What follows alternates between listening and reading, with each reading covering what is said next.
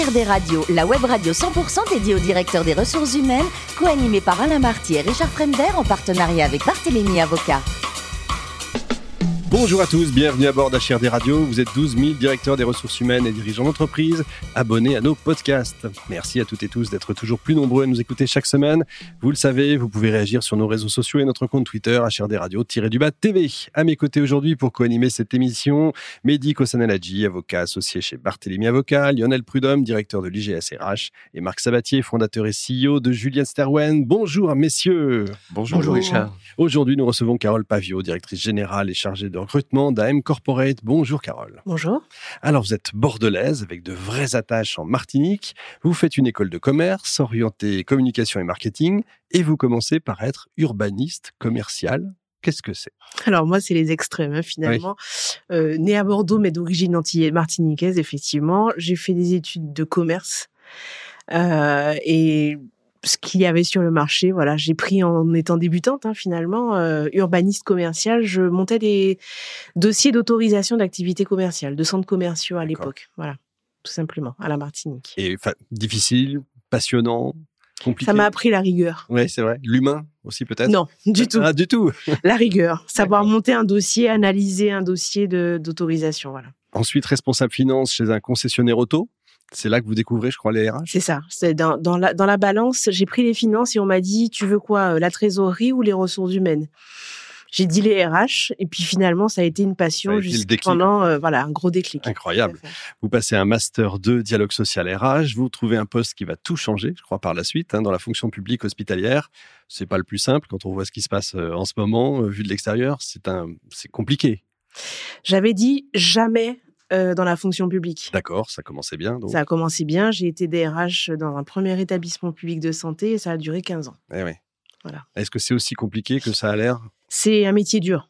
Hmm. C'est un métier très difficile qui est. Euh, on est dans un milieu où on gère l'humain, où on gère euh, le soin. Et pourtant, c'est un milieu qui est très dur et très rude vis-à-vis de l'humain en lui-même. Donc, du coup, euh, ça a été, euh, oui, 15 années de belles expériences, de choses très enrichissantes, mais également de grosses souffrances. Évidemment. Même pour un DRH. Mmh, j'imagine. Et puis, au bout d'un temps, bah, vous créez avec un associé, AIM Corporate. Alors, qu'est-ce que c'est? Alors, j'ai d'abord sur mes deux derniers postes, principalement sur le dernier en Ile-de-France comme DRH, j'ai monté un pôle de coaching et d'accompagnement euh, d'une grosse transformation euh, avec des grosses suppressions de postes, qui se fait rarement dans le secteur dans le secteur de la fonction publique. J'ai du coup voulu comprendre mieux comprendre ce qu'était le coaching. Donc j'ai fait une formation, un master coaching et accompagnement de la transformation des organisations publiques à Dauphine. Et là, nouveau changement. Euh, j'ai eu une révélation, euh, la, la, la, conviction qu'il était nécessaire non pas d'imposer, mais d'accompagner, tout simplement. Et si possible, quand on est DRH, d'accompagner dès l'origine, dès la prémisse des projets. Et euh, je sais que je dois faire plaisir à toutes les DRH qui sont dans la salle parce que c'est le truc, la chose rêvée pour un DRH. Euh, et donc, euh, mais ça m'a tellement transformé, tellement modifié, euh, modifié ma perception de la gestion des ressources humaines que trois ans après, j'ai tout raccroché pour monter mon cabinet de coaching et d'accompagnement de la transformation des organisations publiques. Mmh. Euh, et c'était justement au moment où sortait la loi de la transformation de la fonction publique le 6 août 2019.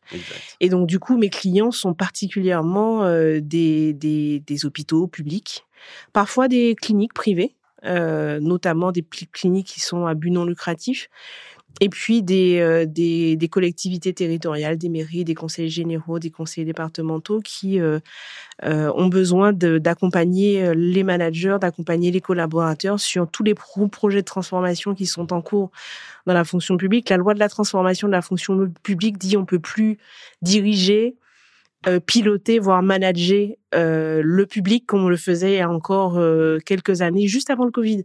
Le Covid a été un espèce de gros booster dans la transformation des organisations publiques. Ça veut dire qu'ils n'ont pas ce qu'il faut à l'intérieur? Non. Ils ont besoin de... On, on est très habitué dans la fonction publique à avoir recours à des cabinets de conseil oui, on vu. qui disent ce qu'il faut faire. Mhm et on a vu ce que ça donne. Mais pas de commentaires et surtout pas de polémique sur ça. Mais euh, de dire, enfin, le, le, bah, il y a un fameux cabinet euh, très en vogue en ce moment euh, et très connu dans la fonction publique qui disait 70% des grands projets de transformation échouent faute de prise en compte réelle du facteur humain, qui arrive souvent à la fin. Mmh. On appelle le DRH quand il faut conclure un contrat ou bien licencier. Mmh. Et donc, du coup, l'idée, c'est vraiment d'introduire de, le facteur humain le plus tôt possible dans les projets de transformation. Très bien. Combien de salariés aujourd'hui chez vous? Oh, on est un tout petit cabinet, hein, le Petit Pousset. On a une dizaine de collaborateurs et mmh. euh, on, une trentaine de, un réseau d'une trentaine de coachs facilitateurs de l'intelligence collective. Très bien. Lionel? Et du coup, euh, passer comme ça d'une structure euh, de fonction publique à son propre cabinet, c'est un, un saut, si j'ose dire. Donc, enfin, j'imagine, mais je sais gérer les ressources humaines, je savais, enfin, je savais gérer les ressources humaines à l'époque, je savais euh, monter un projet, euh, manager des équipes, mais c'est vrai que je suis repartie un peu à la base. Surtout qu'il y a 20, ans, euh, en sortant de 25 ans en sortant de l'école, j'avais dit, je m'étais dit, oh, être dans le privé, directeur commercial ou directeur marketing, c'était pas trop pour moi. et je m'étais dit, jamais je ne serais pas, enfin, chef d'entreprise je voyais ça comme, euh, je voyais juste, juste la paperasserie URSAF. ce qui est la terreur jusqu'à maintenant d'ailleurs. Il y en a. Euh, et donc, euh, j'ai dû réapprendre beaucoup de choses, et notamment tout ce qui est gestion administrative, gestion comptable. quand on démarre une activité, ben, on fait tout. et j'ai commencé comme coach indépendante, donc toute seule. Et j'ai rencontré il y a deux ans Alain Saraf, qui a racheté une entreprise qui s'appelle Annonce Médicale. Et en fait, on a monté ensemble une entreprise qui s'appelle AM Corporate. Et donc, du coup, je bénéficie aujourd'hui de tout l'environnement comptable, financier du groupe. Et donc, euh, dans votre approche, euh, quand, quand vous allez, euh, quand vous avez un client qui s'appelle un hôpital, c'est un énorme, c'est quand même une, souvent des organisations importantes, significatives en termes de nombre de, mmh. de personnes. comment vous y prenez? Vous y restez deux mois, trois mois vous... Alors, c'est ce qui est beau dans cette aventure de la transformation, c'est que ce sont des missions qui durent en général entre six et six mois et deux ans. Euh, on accompagne là euh, un, gros CHU euh, de l'Est de la France. et on est parti sur un accompagnement qui va durer quasiment 3-4 ans. Mmh. Donc en général, je réponds à un appel d'offres. accessoirement, on en gagne maintenant. et ça, c'est vraiment une grande fierté pour le cabinet. et on commence d'abord par un, un, espèce de diagnostic de la situation, notamment quand il s'agit de transformation managériale, avant de pouvoir vraiment accompagner les collaborateurs et les collectifs de travail. Dans une logique de transformation, c'est comment on fait différemment euh, dans cette mouvance d'aujourd'hui post-Covid et surtout avec euh, la, la, diminution des financements publics, ce qui n'est pas non plus une simple affaire. Hmm. Marc, euh, dans le milieu hospitalier, enfin en particulier en ce milieu-là, pour, y travailler de temps en temps, il y a une, difficulté particulière à créer une vraie notion de collectif. Euh, parce que, et c'est souvent aux, interfaces entre les spécialités, aux interfaces entre les plateaux médico-techniques ou dans l'expérience du patient, etc., qu'on va retrouver les, mmh. les difficultés. C'est essentiellement de l'humain, beaucoup plus que des moyens d'ailleurs, souvent. Est-ce que vous avez des, des solutions, euh, des approches, en fait, autour de ces, On travaille beaucoup avec euh, les outils euh, de dynamique d'intelligence collective. L'idée, c'est de, de, mettre euh, ensemble les personnes pour qu'elles travaillent et qu'elles trouvent elles-mêmes leurs propres solutions. Hein. C'est un petit peu ça l'idée du coaching. dans un hôpital, en général, il y a énormément de sectorisation par métier. Donc, on a d'un côté les directeurs qui estiment être autorisés à, je, viens de là, donc je peux en parler. Euh, on a aussi euh, les médecins, pas facile, hein, les médecins. Euh, on a aussi les cadres, toute, la famille des soignants, les infirmières, les cadres de santé et autres, et puis tout le reste. et en général, ce sont des personnes qui ne causent pas ensemble, qui ne travaillent pas ensemble et qui fonctionnent parfois même en parallèle au, au chevet du patient. On dit le patient est au cœur, mais bon, Parfois, c'est un peu plus compliqué que ça. Et euh, en fait, on, au sein du cabinet, on a pris cette option que de, de travailler, euh, d'abolir, d'abattre les frontières. Euh, J'accompagne actuellement un, établissement dans sa transformation managériale et on a mis euh, autour de la table toutes les professions qui tournent, qui gravitent autour du management, qu'ils soient médecins. Euh, d'ailleurs, les médecins, quand ils arrivent, on leur, demandait, on leur demande d'ôter la blouse, euh, ce qu'ils n'aiment pas trop au départ. Mais l'idée, c'est vraiment de pouvoir euh, recréer la, de la cohésion dans les équipes, redonner du sens.